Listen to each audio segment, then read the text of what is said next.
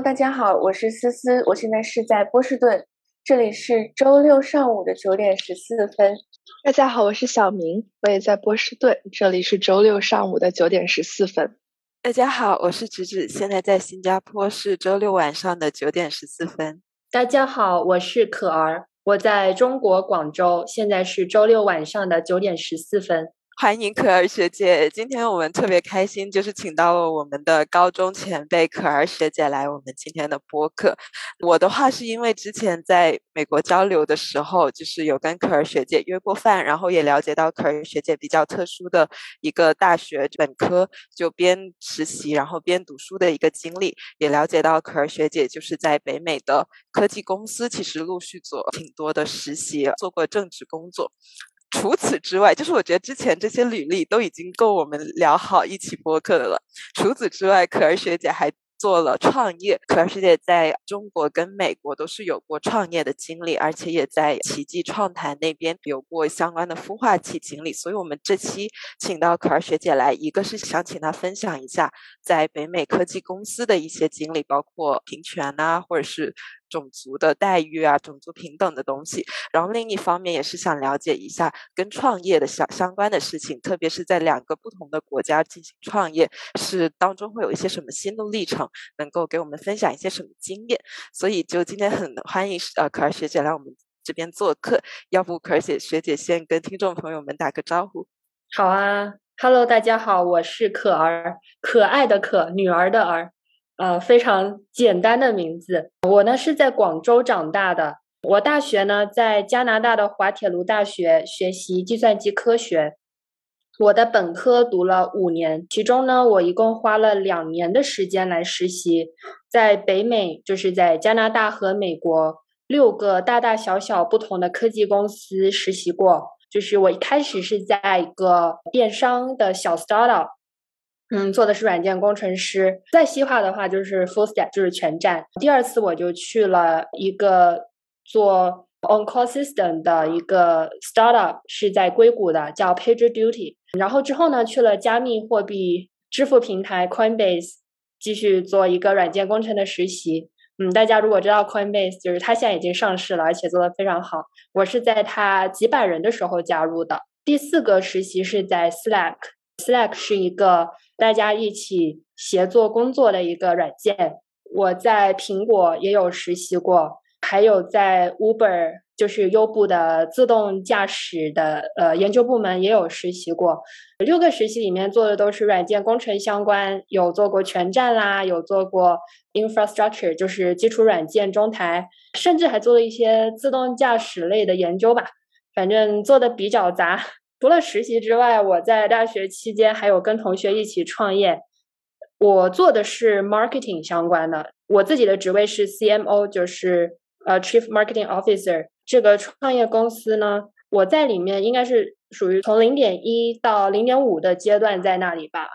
我是因为毕业之后觉得，啊，我我全职想做些别的事情，就离开了。那这个公司过了没多久就被选进了 Y Combinator。我自己毕业之后全职是先在 Apple Canada，就是加拿大的苹果做软件工程师。最近呢，我换了工作，加入了一个开源基础软件创业公司。叫 API Seven，负责海外增长。目前我是 base 在国内的。对，聊了这么多吧，就是我在职场啊，还有创业上各种呃乱七八糟的经验心得都可以跟大家聊。即使之前有。就是浏览过学姐的 LinkedIn，然后也知道学姐有很多的经历，但是就很直观的这些公司的名字摆出来，还是会有一种啊，好好多东西可以 聊的那种感觉。那我们先来看看，就是思思跟小明有没有什么问题想要问学姐的？我听下来之后，第一感觉是好多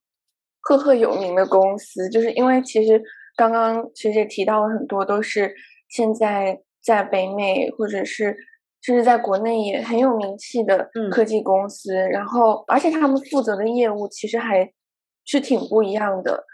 所以我觉得就是学姐的经历特别丰富，而且感觉尝试了很多不一样的岗位。那我比较好奇的就是在这六段实习当中，包括你在实习当中也也有做创业，有什么帮助你去做决定，或者说帮助你选择眼前的机会的这种逻辑吗？就是你是一开始就想好了自己的职业终点，还是说你是在这个过程当中不断的就是靠近你现在想做的事情？我先从职场上来说吧，因为选择职场还有选择创业上，就是。在不同方向上去考虑怎么选择是有点不同的，呃，我就说软件工程相关的实习方面吧。首先找实习这个事情呢，不是说我自发的，是因为我们的学校滑铁卢大学呃有一个 co-op 项目，在这个项目里的学生呢，都要在本科阶段参加五到六次的实习，每次实习是四个月，四个月你就相当于是一个全职的状态在工作，不需要在这四个月里面去学习的。我在这个项目里，那我理所应当就要去实习。一开始像大一的时候找实习，其实我没有什么选择，就只是想，哎，我找到一个公司啊，学点东西，学点经验，做点事儿就好了。再往后面一些的话，就会能力强一些呢，就能够去做一些呃选择吧。比如说会想，哎，我是选择一个能够比较锻炼到自己能力的公司。但是说可能呃没有那么有名气，还是说我选一个一看就是很有名气的，但我知道里面就公司太大了，做的事情就会比较小。我在比较早的时候选择的是呃前面那个，就是说我想更多的去锻炼到能力，能够让我做很多的，比如说软件开发商不同部分的呀。一般来说，公司越小，我能接触到的 scope 就越大。这就是为什么我早期会选那种几百人的创业公司，那他们确实是不像说大公司那么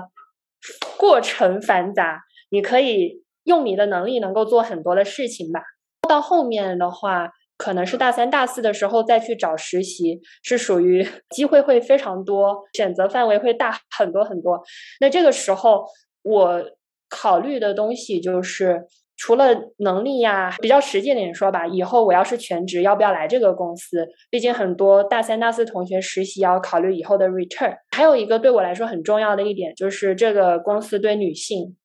是否够尊重嘛？就是这个 diversity 的文化怎么样？我发现自己有一个倾向，就是如果面试的时候那个 hiring manager 是女性，而且我知道我进去以后是跟女性 leader 一起合作去工作。那我会很倾向于选择这样的团队，因为我觉得有一个女性的 leader 是能够给我当到一个榜样的作用，而且我觉得可能女性在技术路线从小白到现在这个位置，她能够共情到很多事情吧，所以我也会有这方面的考量。我自己本身其实也。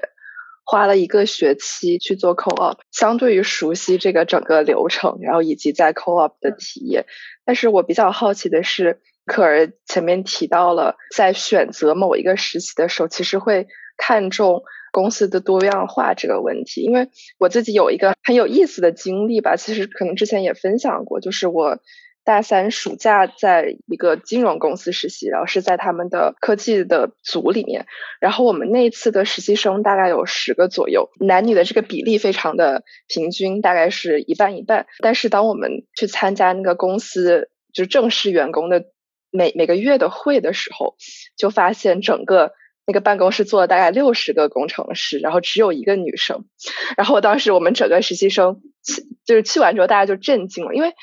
那个公司就是在招我们进来的时候，是就说他们是很很注重这种呃多样化。然后其实我当时是还是在大二的时候去参加了他们那个公司专门为呃女生。开展的一个活动，就是两天的时间，然后你去到他们公司去体验这个公司的不同的经历。我是通过那个项目知道了那个公司，然后也是通过那个项目最后去进到了呃他们的实习项目。然后当时我就觉得 这个反差还是挺大的，就是实习生里面的男女比例和正式员工中的比例。其实我想问一下可儿，你在你的实习经历中会有这种公司所。强调了他们注重多样性和实际的经历的这种区别吗？哎，这个问题很有趣。其实我跟小明的体验挺像的。我之前有实习过一些公司吧，我发现他们在 diversity，就是在多样性这件事情上，你一眼看就知道他做了不少努力。就是没有这个多样性的努力之前，这个男女比例真的就是非常的悬殊，而且从下到上都是这样的。但是他们有意识的去强调这一点之后，你会发现他们会从最好着手的地方着手。比如说招实习生的时候，我就男女一半一半。可能有些人会觉得有意见啊，就是说，哎，为什么学 CS 的男生比女生多？你最后招实习生招，比如说十个男生十个女生，其实他不会说降低他的招聘要求去招，而且你会发现在这里所有实习生里面，女生能力一般都非常的强，不会像有一些外界的观点说，哦，因为我们。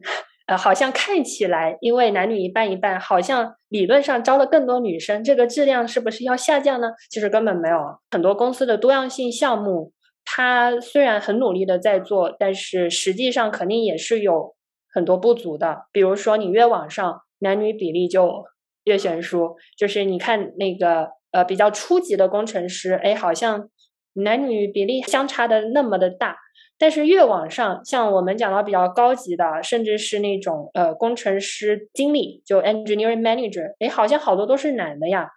再往上是那种管理层，好像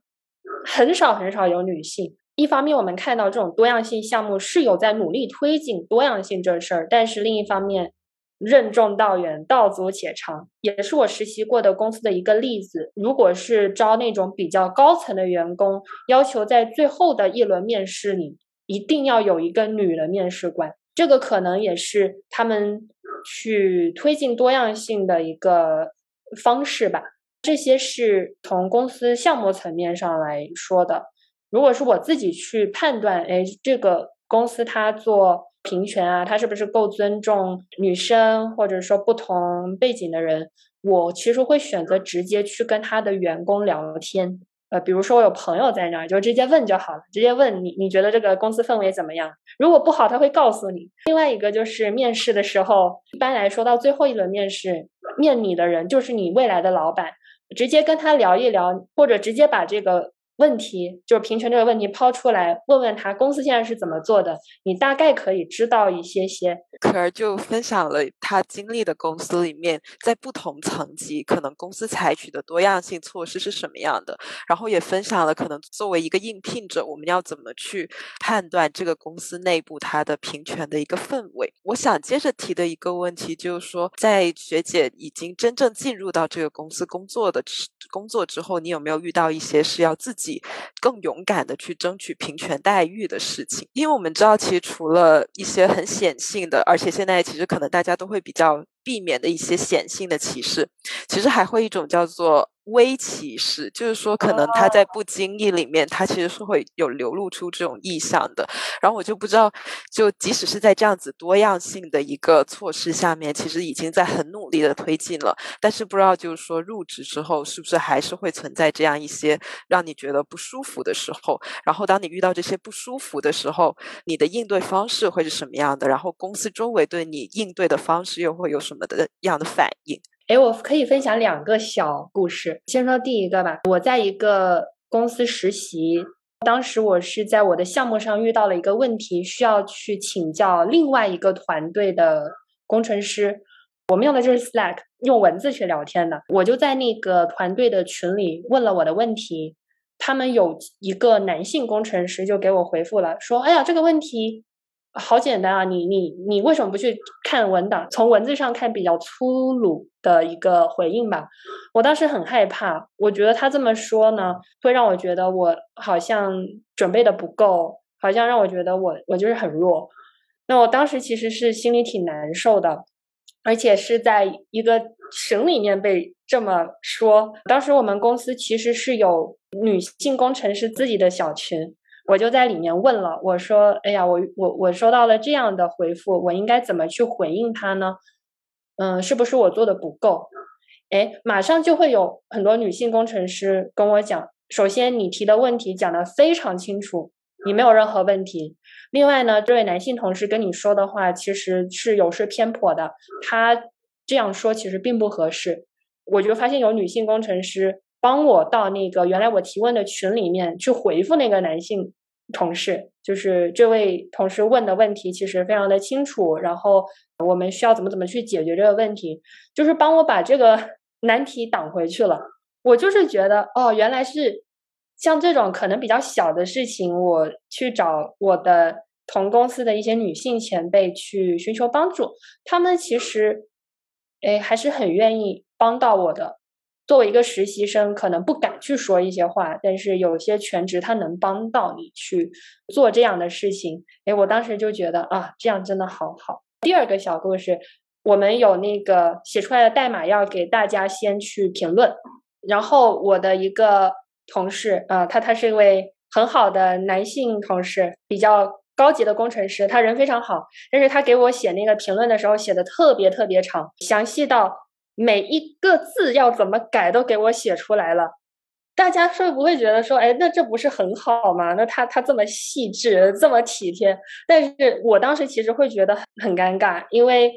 正常来说，评论别人的代码是不会做的这么细的。那做的这么细，会不会让人家觉得我我没有能力，所以就要每个细节都要跟我讲清楚？后来我才知道，这种现象叫 mouse。Blaming 大概意思可能就是说，嗯，他觉得你可能不太行，他觉得你可能能力不够，所以他就直接假设你不知道这个事情，所以跟你讲很多。那我当时直接跟这位男性同事说了我的想法，很开诚布公的跟他讲了。那他也意识到了，哦，原来这这种做法会让我有这样的感受，这种事情也再没有发生过。而且他也很感谢，说我我会提出这样的问题。像平权这样的事情，或者说很多我们可能觉得是隐性或者显性歧视的事情，我们没有说出来。但是说出来的话，可能有些人他意识到，他们可能能帮我们，或者说去调整一些方向。就说总比不说要好。对我感觉，我之前听过一个类似的例子，是就是从另外一个博客里听的，然后那个讲述者他就说。呃，因为她是在国内工作的，她是一个比较成功的事业女性吧。然后她养了两个孩子的同时，然后还自己在工作上有很不错的成绩。然后当时她就说，她之所以能够做到这样，是因为她的上司是女性，然后他们公司有比较清晰的，就是这种对女性尊重的政策。那个谈话给我的印象就是，尤其是当。时间更往后，就是当女性要面对家庭和养育孩子的问题的时候，女上司就变得更重要。因为有的时候，有的公司在名义上有保护家庭、保护这种母亲的政策，但是男上司好像就是有点缺乏这个视角，从这个视角去理解女性的雇员。我不知道学姐现在，其实在国内可能待的时间还相对短一些，但是不知道你。对国内的职场的观察，或者是，嗯，你有没有尝试对比过这个北美和国内的状况，然后有没有什么区别？我自己切身经验在国内其实不多，但是我从社交媒体还有朋友的吐槽里能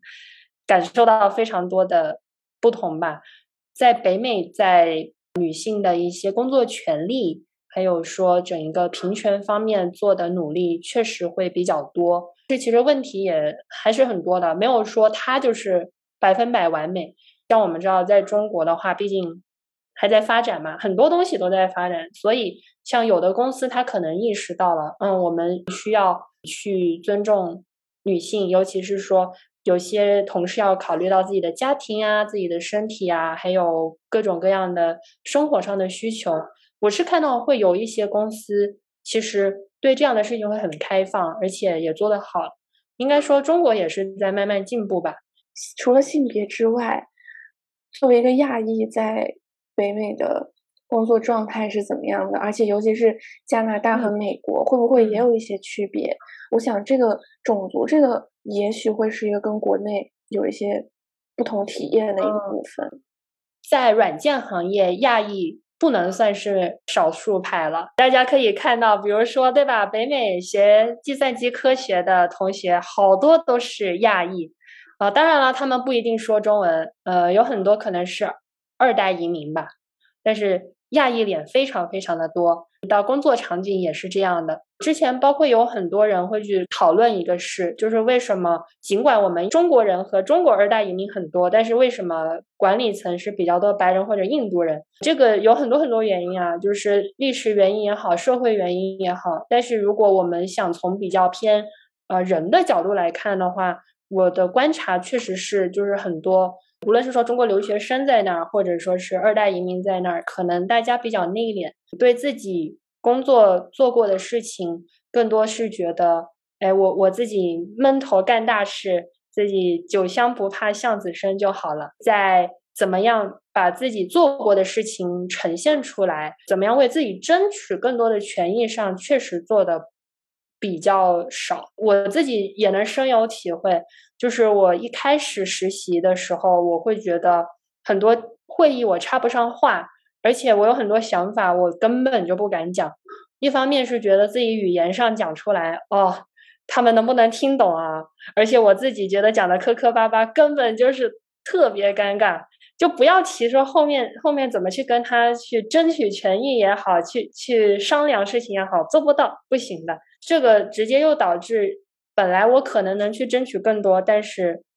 呃，因为害怕就没有去做。我发现蛮多人是这样子的，而且尤其是对自己的英语不那么自信的国人同事。我刚听学姐聊的时候，我频频点头，因为我觉得就是我现在在海外有在实习嘛，然后我当时遇到的情况就是这样子的，就可能明明我在私下里跟同事的交流还还算顺畅。但是，一旦到了可能工作场合，明明我内心有想法，但是因为担心我说的不好，然后特别是面对客户的时候，我就更加不敢说。所以我会觉得，其实语言观对于中国留学生来说，真的。可能是一大坎，可能对二代移民来说没有那么麻烦，因为他们可能本身母语就是英语。但是我觉得对一个母语是中文，然后到了一个外国的职场上面，至少对我来说，语言是一个很大的坎。就是之前觉得自己考试啊，或者是上课英语都没有问题，然后一到了职场，这个语速跟那些特别的用词就完全 不一样，然后我觉得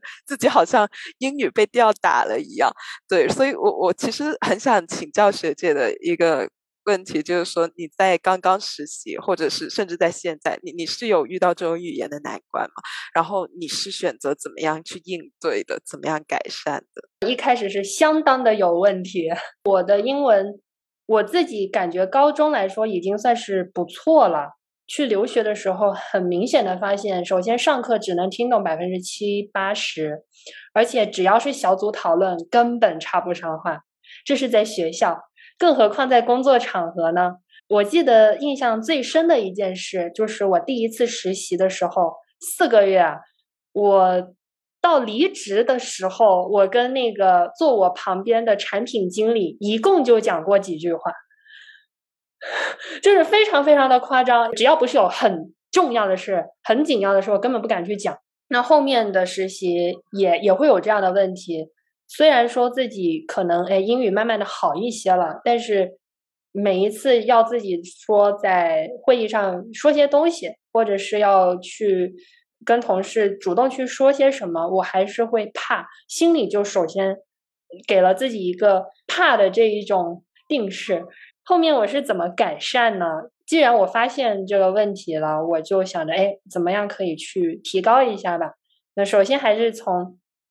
工作上去抓住机会，比如说晨会汇报的时候，把我想要说的东西先写个稿子，让自己比较清晰的说出来。哎，这样呢，我就能比较自信的去讲。从第三个实习开始吧，我会比较有意识的去主动约同事聊 one on one，就是一对一的聊天。嗯，聊的时候就跟他讲，我觉得英语不是很好，而且不知道怎么跟同事去多沟通，怎么去多表现自己啊。他们会给我很多很多建议啦。我也是通过这样的方式，一方面是练英语，另一方面也是听来了很多的提升的方法嘛。还有一个就是公司有时候会搞一些小活动，我就去申请做主持人、做志愿者，不可避免的就要说到很多东西，英语要讲，要表现，就是用这种方式去逼我自己。另外，我觉得我在学校里上的某些课也是很有帮助的。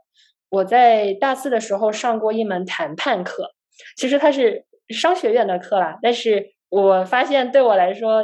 帮助也非常大，逼着自己找一些机会去做一些好像很高难度的谈话，而且是用英文讲，训练着训练着，慢慢的就不怕了。不过我我还是发现一个事情，就是很多时候我们国人在用英语去交流工作的时候，会有个误区，会觉得说，哎，我我母语不是英语，然后我英语一定要讲的很流利，口音要好，这样才能够把这个事情讲好啊，然后这样才能让人家不会歧视我。哎，其实不会的，我一开始我把自己的就是提升的精力放在怎么把口音变好上。后来我发现，哎，不对不对，就是就是，虽然口音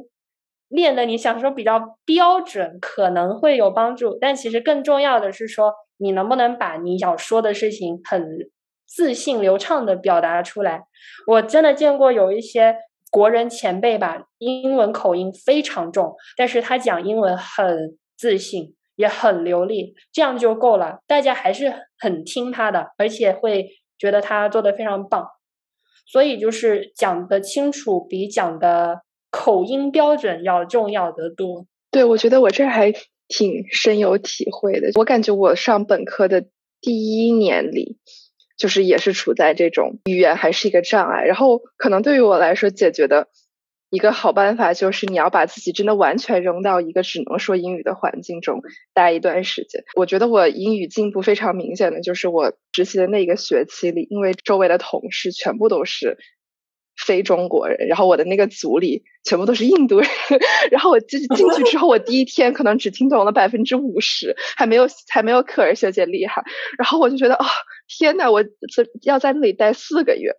但是结束之后，我发现我基本上都能听懂他们在讲什么，而且，就是因为那那四个月是我就是一个人在外面租房子嘛，然后房东也是美国白人，然后就觉得是一个在真的是完全英语浸泡的环境中待下来，就感觉这个语言关就就过了不少。然后还有就是可能，我觉得我身边有一些中国同学吧，只是从留学这个角度上来说比较。喜欢和中国同学玩，就当然我觉得这个是因为你的有有共同的文化，然后你们可能是同一个大学、同一个高中，甚至同一个小学啊的朋友，这个是很自然的。但是我觉得，就如果说能够踏出这个圈子，去和其他的不同背景的留学生去交流，去一起聊聊天的话，这样其实对英语的进步非常大，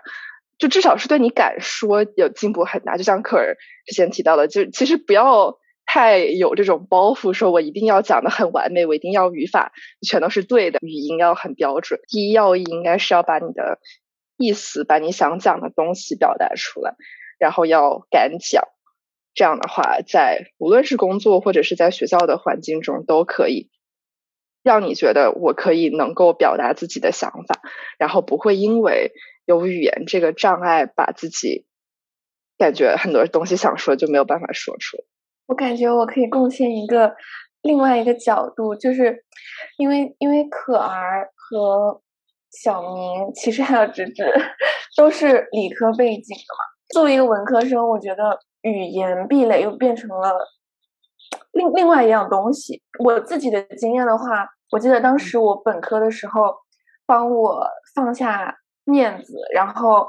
就是锻炼出一一种厚脸皮的表达模式的。原因就是，就是我我得我得在课上演讲，然后得在课上 participation，对吧？然后这些都是课程的一部分。虽然我成长在广州，但是我从来不讲粤语。就在广州的时候，因为我家人并不是就是以粤语为母语的，然后所以到香港的第一年，我是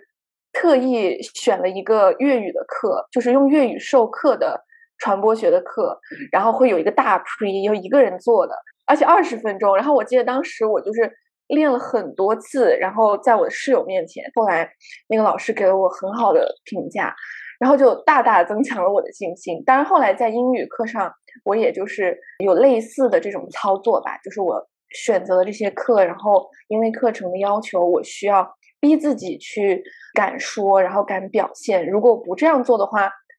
我就会就很低分，对，然后所以就等于说。在一个非就是中国大陆的这样的一个教育环境里面，作为一个文科生，我觉得是会遇到很多强行让你提升你的这个沟通能力的地方。对，然后我其实还有一个问题特别好奇的，就是我不知道可儿学姐你在从实习到转变为创业者的身份的过程当中，是如何去跟这种语言和沟通的困难去去相处的？因为我在想，如果我我是一个工程师，我可能可以把大部分的精力放在提升我的这个代码上，然后沟通只是一个小的部分。但是当你做 marketing，当你做 CMO，可能你就是沟通变成一个非常重要的事情。这一方面，这个跨越你是怎么样去做的？就对你来说有什么困难吗？这确实是一个，应该说是一个挺大的挑战。一方面是。至少看起来，我是从工程师的角色变成一个做 marketing 的角色，而且我的母语还不是英语，而我的其他同学，就是一起在这个创业公司的同学，母语全都是英语，这个就是会让我觉得压力好大。其实我在跟同学一起创业之前，在提升自己的英语表达能力。这件事情上花了挺多功夫的。我从大一开始就会有意识的去加入学校各种那种办活动的那些组织，就是先强迫自己去讲英文，嗯，而且还是要比较要比较外向的讲英文。我办过大大小小的活动嘛，一开始英文讲的稀巴烂，后面慢慢的，呃，发现可以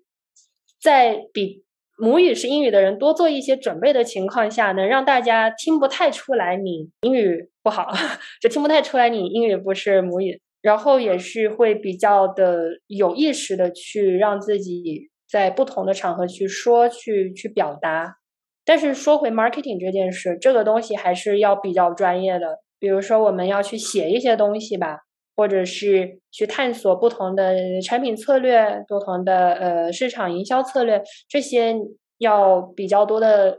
就说到英文本身的话，很多的读写很也要也要去说，而且还有很多的是对那个呃软件的理解、对行业的理解，还有对文化的理解。那这些就只能靠探索了。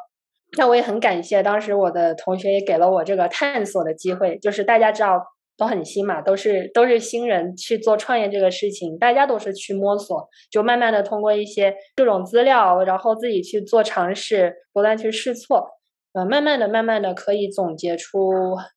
很多经验，然后慢慢的也是把自己可能原来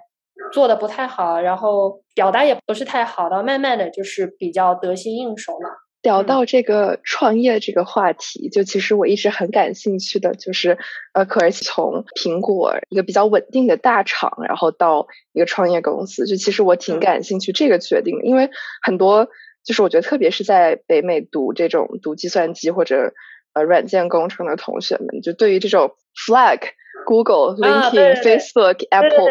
就是对对这几个四四大厂，就是大家都觉得啊，星星眼的工作，然后。也都是找工作，就很希望能够进到大厂里面，呃，所以就挺好奇科尔当时是怎么决定离开大厂，然后去到呃创业公司的。哎，在说我自己之前，先先分享一个现在的行情八卦。呃，其实我观察到现在的，至少是我的大学同学，还有几个北美就同龄就学计算机的同学吧。呃，其实大厂已经不是最新兴眼的选择了，很多人会选择那种独角兽，准备上市前的独角兽。更加极端一点，就是选择创业公司，但是他觉得这个创业公司未来会发展很好。就是现在的 年轻 CS 学生想的很多是，哎，怎么样能够实现自己的能力，实现自己的抱负？相对来说，哎，选一个稳定的选择，可能见仁见智吧，已经不是说。大部分人都会想着我要去一个大厂，好，嗯，然后说回我自己，如果是看我的经历的话，我在一个比较稳定的厂做工程师，和到一个创业公司做一些比较偏商业市场的东西，在这这这两个事情之间，我反复横跳的，对吧？大学的时候是做软件工程的实习，但是到大三的时候跟同学创业做 marketing，后面。全职又回到了软件工程的一个位置，但是过了一会儿，哎，又去了一个呃创业公司去做 marketing，就是反复反复横跳。其实我我是一直在探索啦，我知道自己就未来的某个时候，嗯，不是现在，可能是说三十多岁，我想要自己创业，完完全全的自己创业，我得做些准备嘛。以前我想的是说我在软件工程师做的很深，然后想个办法再跳出来。但是后来我就是跟比较多的前辈聊，然后也自己去尝试了一下，我发现其实，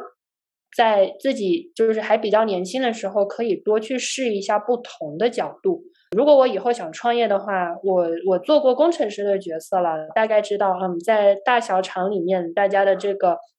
呃，开发流程是怎么样的？大家怎么去思考一个呃产品的设计、开发、测试、发布？那我想，哎，从其他角度来体验一下，去学习一下，长些经验也好啊。就比如说做市场、做推广，或者说做一些更偏商业的事情。那我现在这个时段，我就是想做一些技术加商业加跟人打交道的事儿，所以我就，哎，我我就做了这一个选择。听起来，学姐在不断横跳这些选择当中，其实不是一个随心或者是很漫无目的，而是其中一直有一个主线贯穿着，就是以后我要创业，可能要有一家自己的公司。那我现在所做的，无论是在大小厂当软件工程师，还是当一个可能偏商业一点的角色，其实都是为了以后的那个目标做准备的。对，然后我可能。会比较好奇一点，就是，嗯，学姐这种自己创业的想法是一直就有的，还是说你是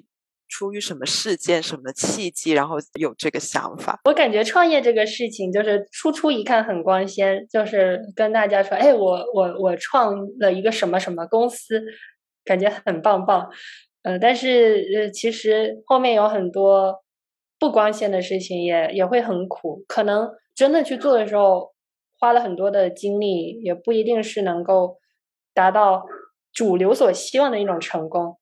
呃，但是创业这个事情，我还是觉得我以后会去做的，而且是在我反复横跳、反复思考之后。呃，一开始有这样的想法，可能是大二、大三，就是首先自己在创业公司里实习，然后也是有一些朋友他自己就开始创业了。哎，我就是了解到哦，原来还有这样的方式。我也是有受我妈妈的影响吧，就是我妈妈在她四十多岁的时候，呃，离开了她的比较稳定的公司，自己创业去了，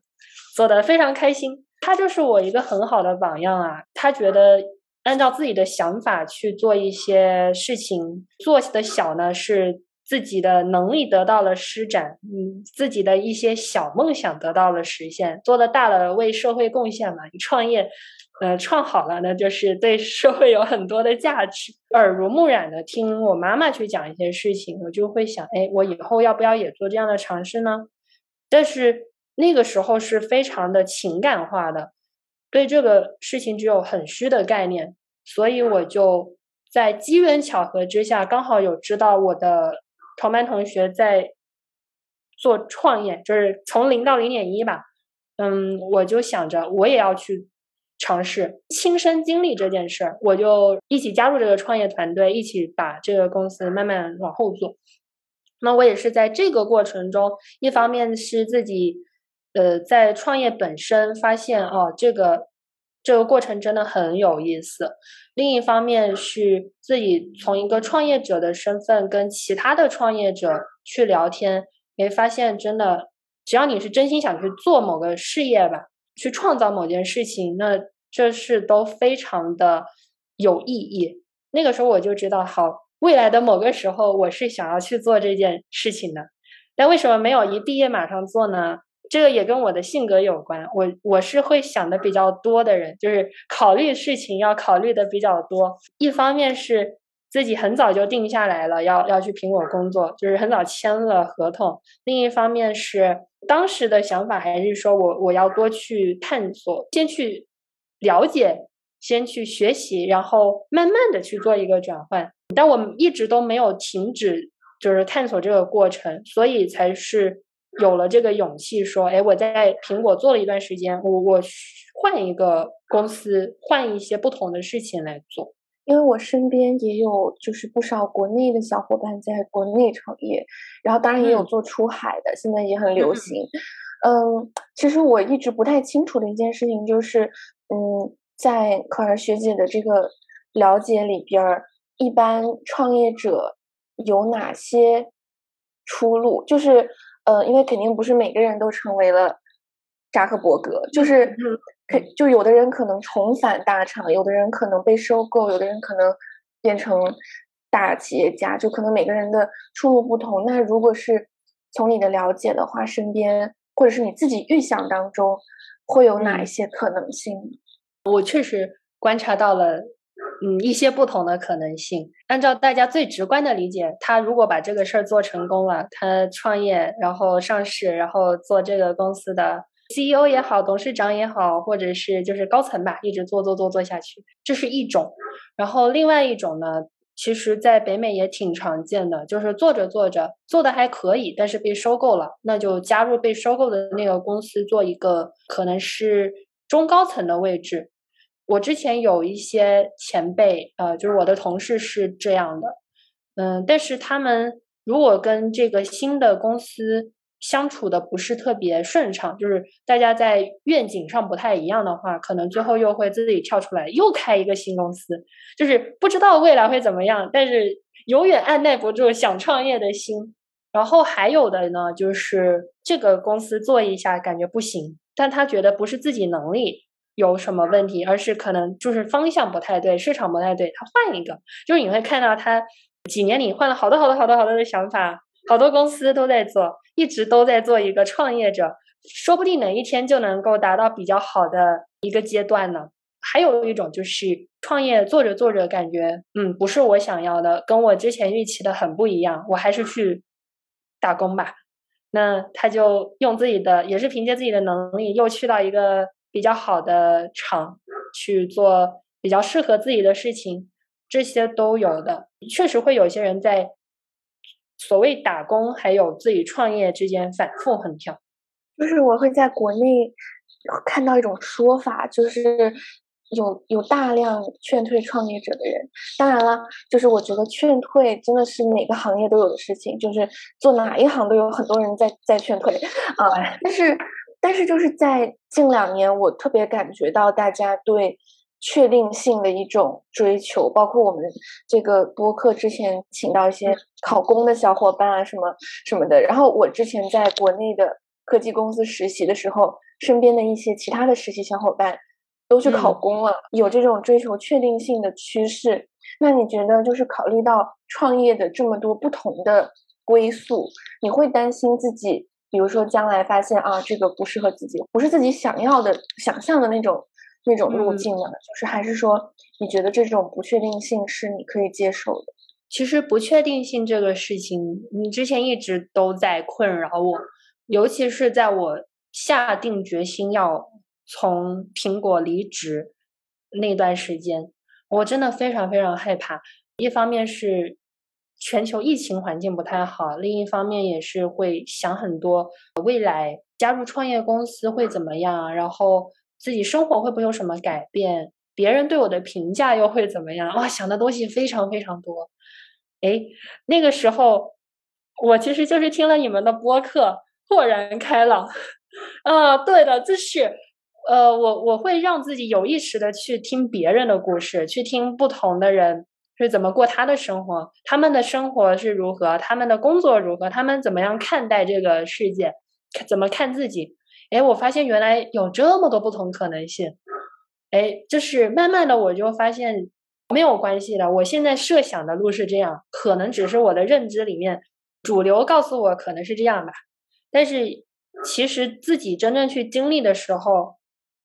对于自己又会有很多不同的可能性。一开始不知道，但是做着做着就知道，哎，原来有很多不同的选择都可以做到。那个时候不确定性更多的是。你的选择会比较多，我我会想到一个词叫做连续创业者，就是那种可能一直就停不下来，然后一直在追求一些可能自己的一些梦想跟事业。我会比较好奇的一个问题就是说，因为在我的可能一些印象里，就是创业它是一个特别需要心力，然后你会遇到无数的困难，你要解决无数的问题。然后我会好奇，就是说这种心力冲劲的话，学姐觉得是在你的经验里边看是很重要的嘛？然后你在这个过程里面是怎么培养自己这些很坚韧的这种品质的？比如说我之前是跟同学一起创业。啊，当然是比较小规模的去做。现在呢，我是加入一个几十人的创业公司，当然负责的是比较重要的项目，呃，自己去带一个项目吧。所以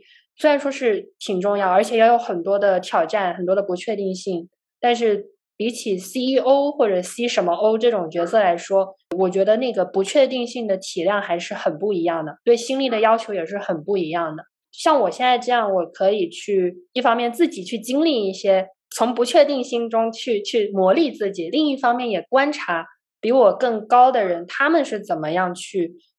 呃平衡，他们怎么样去处理事情的。嗯，那关于心力这个事情的话，我觉得其实真的只有让自己去经历，才能知道怎么去培养出那样的心力。无论是之前创业还是现在创业，我的感觉上都是每天都会遇到新的事情。可能当下看起来真的哇，好棘手，好难，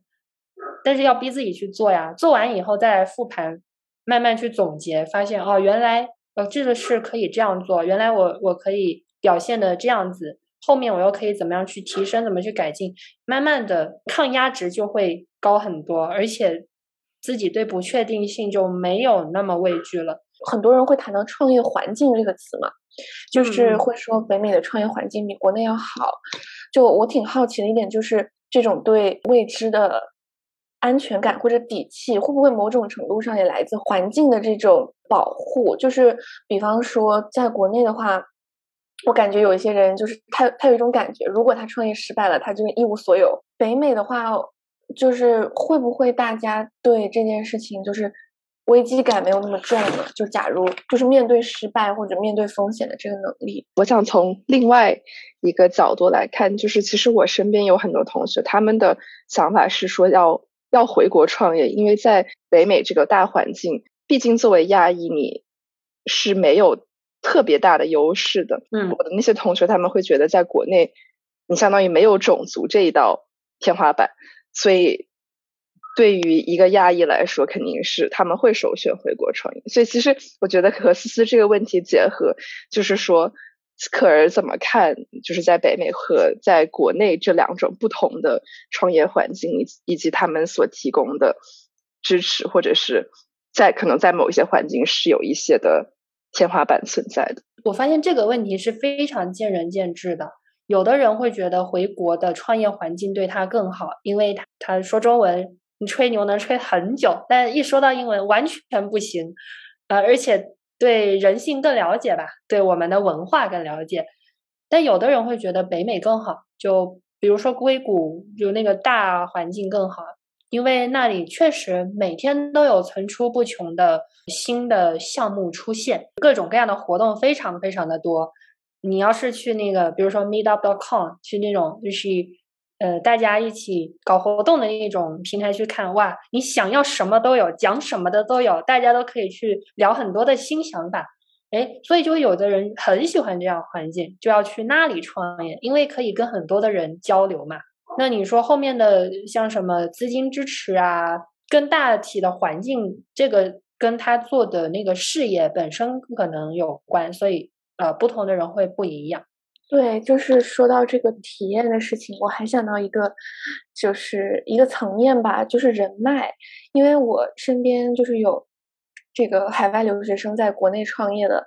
就会发现校友圈子在国内是一个，当然肯定在在北美也是一个东西，就是在国内更是一个创业者的资源。然后很多海外留学生，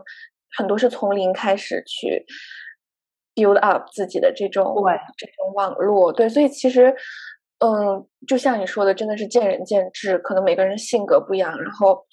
这个储备资源也不一样。我知道有一些同学，他能成功的做到，在国内有很多朋友，在呃北美有非常多的朋友。这个呃，如果是比较有意识的去做，其实是可以做到的。尤其是像现在呃疫情嘛，大家如果是线上交友的话，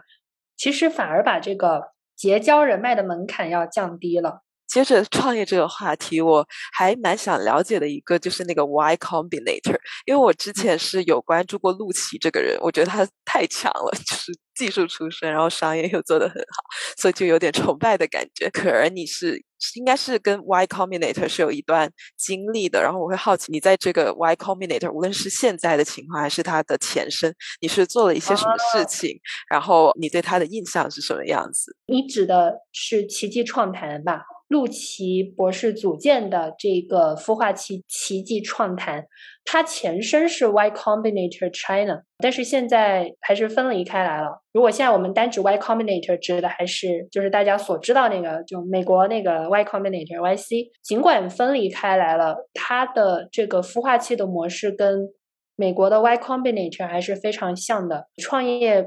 公司。不需要提交一个商业计划书，只是回答一些问题，然后一个很简短的面试就能够决定，哎，有没有这个比较早期的这个 funding 给到你。这种模式在中国其实挺新的，而且呃，我看到他也还是一直在尝试。我跟他的故事呢，是奇迹创谈在招第一届 fellow 的时候，我加入了他，就是做他的一个 fellow。fellow 呢是负责在你当地的。高校还有社区去对接创业者跟奇迹创谈。那比如说，对于我来讲，就是在加拿大滑铁卢地区找到那些想要去进入中国市场的创业者，或者是说拿中国投资的创业者，把他们跟奇迹创谈的资源对接起来。这个经历的话，给我的感受，一个呢是我知道，就是从跟不同的创业者去聊天。过程中知道哦，原来有很多很多的事情可以做，很多事情都可以去创业的，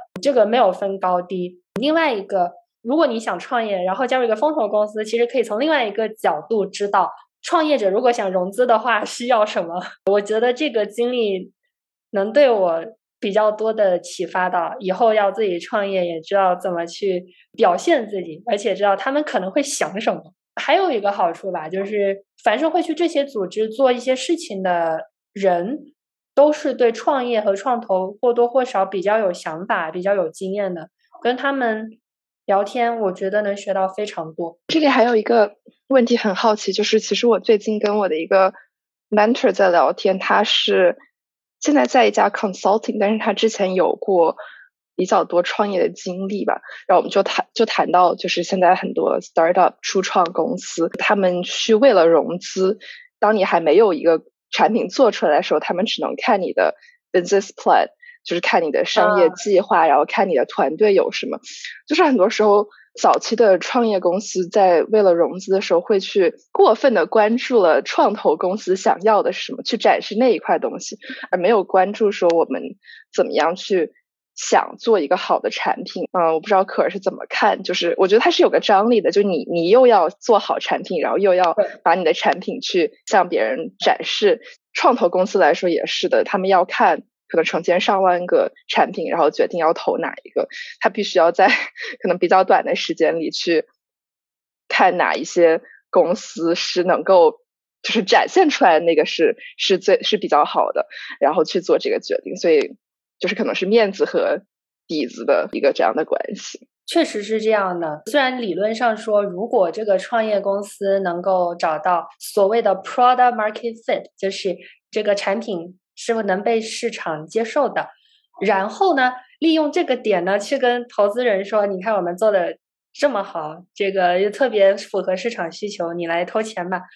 呃，理论上，如这个事情好像听起来是可以。一条龙做过去，但实际上很多早期创业公司都很难做到这一点，因为精力是有限的。就是像我们之前应该是跟同学一起创业的时候，我们体量比较小嘛，就我们自己就发现根本不能同时顾融资和发展产品，大家精力都有限，所以你只能选一个来侧重。我们当时选择的是产品，就是去打磨产品本身。这个也是看不同公司有不同的想法吧。另外一个我发现就是现在的投资公司，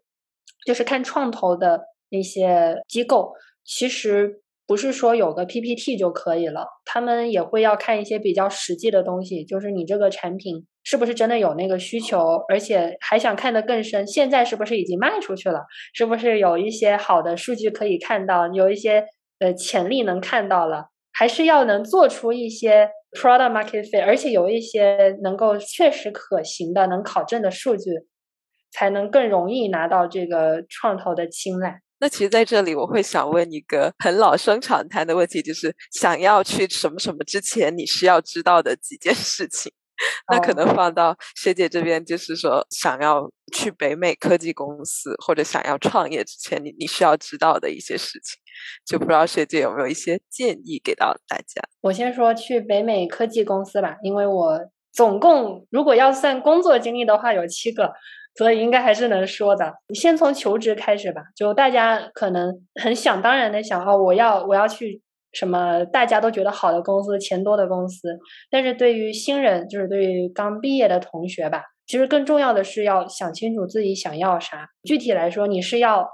挣钱，要挣很多钱，还是说你要提升某方面的能力？那对于呃学计算机的同学，他会知道自己比较细化的能力想要提升哪块，是想做那个前端啊，还是说那种后端逻辑啊？呃，算法呀，还是某某种研究，他自己应该会知道。还是说你要做一个自己很感兴趣的事情，或者说，呃，我我就是要追求生活质量，我工作做什么没有关系，关键是生活质量要非常好，就是要先想清楚这一个问题，然后再来比较针对性的去找工作。这样的话就不容易会丢了西瓜捡芝麻，什么都要。然后最后发现什么都抓不住。对于我们比较初出茅庐的同学来讲，不能什么都要的话，那就选自己最想要的。我自己之前有经历过，就是很容易去跟别人比较。我觉得这个人拿的钱比我多，这个人的好像看起来工作比我的好，千万千万不要比较。虽然我也没有经历很多，但是人生路这么长，真的可以想自己要什么，然后从那个。去着手。说到工作本身的话，就不管是做什么职能吧，其实主动是可能是最最最重要的一个建议了。比如说多提问，刚加入公司的时候很多。问题你不懂，哎，其实你可以用这个机会多去问别人，而且问的时候问的比较有技巧。比如说说，哎，我我遇到这个问题，我已经做了这样这样这样的一些尝试，但是呢，我还是有几个点没有明白，你能不能抽点时间来跟我讲一讲？然后别人跟你讲完以后，再好生去感谢。在北美的科技公司多提问这一点特别有用，就是无论是对你。自己熟悉公司、熟悉业务，还是提升好感、刷存在感，都非常有用。另外一个主动的点就是说，在自己有余力的情况下，主动去跟团队要点事来干。就有的时候新人可能容易被边缘化嘛，多去找一些自己能做的事情，那让大家能看到你比较主动，也是挺有好处的。还有一个永远都不会错的老生常谈的。一个小建议就是多和前辈聊天。北美公司这个大家都比较容易去做的，就是去跟比我们年长的一些工程师，或者是经理，或者是任何你你想聊的人去约问问问一对一聊天，约个咖啡啥的，就问他人生经验呐、学习经验啊、工作经验呐，真的能够学到很多，而且也能够在工作上拉近跟同事的关系。对，这个是职场的。然后就是创业的话。虽然会有很多人会说你要创业要要想清楚这个想清楚那个，呃，但是我觉得对于比较优秀的同学来说，其实问题不不在于他想的不多，而是他想的太谨慎。我有好多朋友都是知道他想着我要创业，但是只是说，也只是在看，他没有自己去尝试。我觉得可以选一些。阶段去做尝试吧，比如说有有些同学，他可以在一方面在职场工作，另一方面他抽一些业余时间去做一些小项目，先看看干起来效果怎么样。也有的同学觉得，我现在人生到这个阶段，我钱积累了一些量，我是不是可以去转换一下，做一些自己想要做的尝试？如果是想要创业的话。先去尝试，先去先去动手做这件事，从小处着手，还是直接干票大的都可以了。着手这件事挺重要的。那最后干着觉得不合适，你还可以回来，但是如果一直没有干的话，那就 永远留遗憾了。我觉得我今天已经学了蛮多，就是创业到底是什么。然后，假如说你想要尝试创业，你可以从。什么方面去着手？我可以提炼的关键词一个就是尝试，就无论是实习，然后进那些科技的大厂，还是说创业，感觉就是尝试这个是特别重要的。然后另外一个可能就是多去沟通，无论是锻炼英语。能力的沟通，还是去向上管理，然后跟自己公司所在的前辈去沟通一些人生经验或者是工作经验，我觉得也是刚刚呃可儿学姐频繁提到的一个关键词。无论之后我们 有没有机会最终成为创业者，这个对你呃职场上来说都是很重要。我觉得可儿最后提到那个词，就是我觉得主动。真的很重要，像芝芝说的，无论我们最后是不是成为创业者，就是我觉得拥有这种创业者的心态，能够帮助我们在其他的各个领域能够做得很好。我突然想起来一个事情，就是可儿刚刚提到的一个，就是小明也说了，就是主动有多重要这件事情，然后联系到我自己的实习体验和我接触到的其他实习生，就我觉得可能很多小伙伴会把实习当做是一个。公司对自己的眷顾，就或者是我我的简历上的一道光彩，但实际上，简历应该是为自己服务的。我现在回回头去看的话，会觉得很多时候我就没有把握好主动去学习和沟通的机会，就我可能是已经是焦头烂额的在处理我的 mentor 教给我的东西，但实际上，其实实习真正的目的是。想清楚自己要从里边获得什么，就是要自己去薅公司的资源，而不是就是做一个螺丝钉。然后就就以后做螺丝钉的机会还多着呢。就是在实习的这个阶段，真的是可以大胆的去为自己争取一些一些权益吧。对，也是很感谢学姐。然后我们之后的话，我觉得就是私底下还是有很多可以交流和分享的东西。对。感谢，那我们今天的节目就到这里。也欢迎听众朋友们留言来分享一下你在实习当中或者是对创业这件事情的看法。也欢迎给可儿提问。好，谢谢大家，谢谢可儿，谢谢可儿。